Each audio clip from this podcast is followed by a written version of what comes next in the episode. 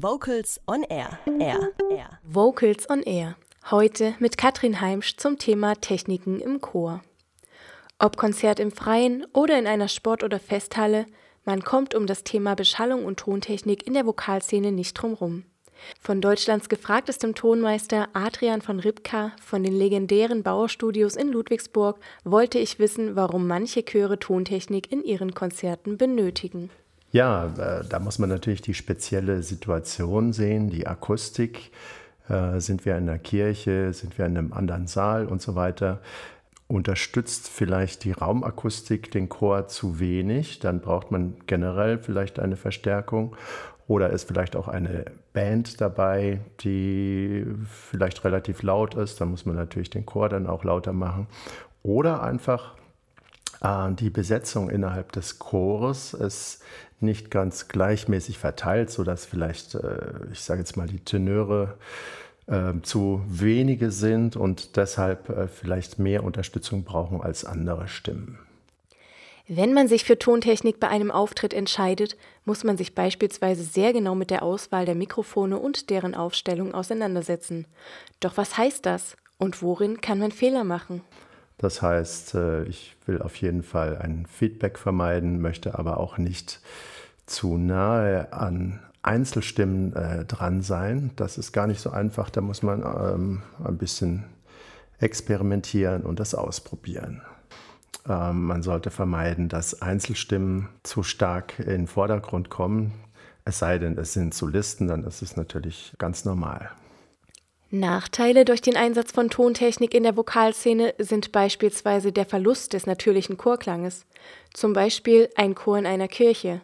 Mit Tontechnik verliere ich den klaren Klang und habe etwas Künstliches geschaffen. Die Vorteile nennt uns Adrian von Ripka. Die Vorteile bei der Beschallung sind die Möglichkeit, äh, einen idealen Klang zu schaffen, wenn die Gegebenheiten von der äh, Akustik nicht vorhanden sind oder der Chor in sich nicht gut ausgeglichen ist, dann kann ich da eben eine deutliche Verbesserung schaffen. Und ich kann natürlich auch den Chor äh, deutlich lauter machen, wenn es notwendig ist, wenn zum Beispiel eine Band mitspielt.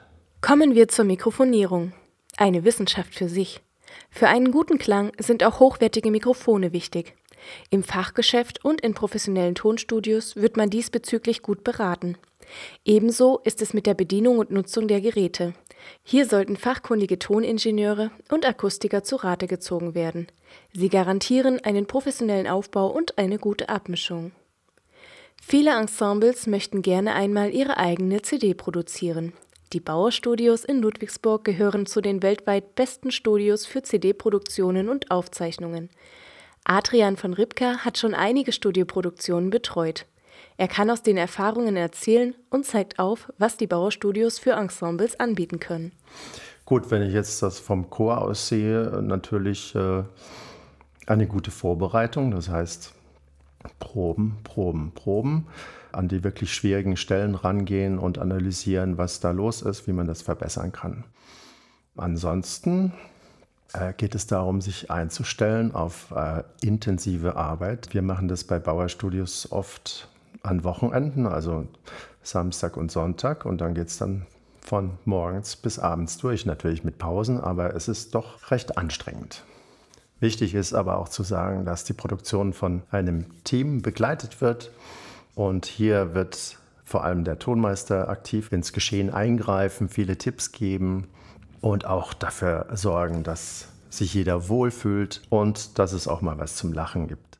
Bauer Studios bietet eigentlich die komplette Palette einer Audioproduktion, das heißt die Aufnahme äh, entweder im Studio oder on location, sagen wir, also in einer Halle, in einer Kirche oder sonst wo.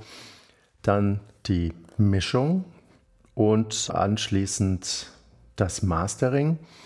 Und weiter geht's mit der Herstellung von Tonträgern und dem Vertrieb dieser Tonträger natürlich auch auf digitaler Ebene, also Online-Vertrieb. Infos zu den Angeboten für Studioproduktionen gibt es unter bauerstudios.de. Wer sich in die Materie reinlesen möchte, dem sei folgendes Standardwerk empfohlen. Das Handbuch der Studiotechnik von Michael Dickreiter.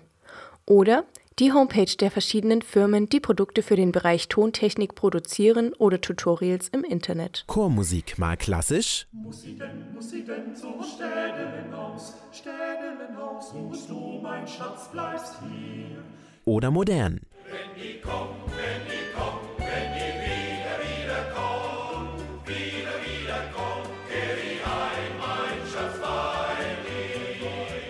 Vocals on Air, das Radiomagazin rund um Chöre und Chormusik, präsentiert immer donnerstags um 18 Uhr Spannendes aus der Welt der Vokalmusik. Vocals on Air, das Magazin immer donnerstags um 18 Uhr auf schwabenwelle.de.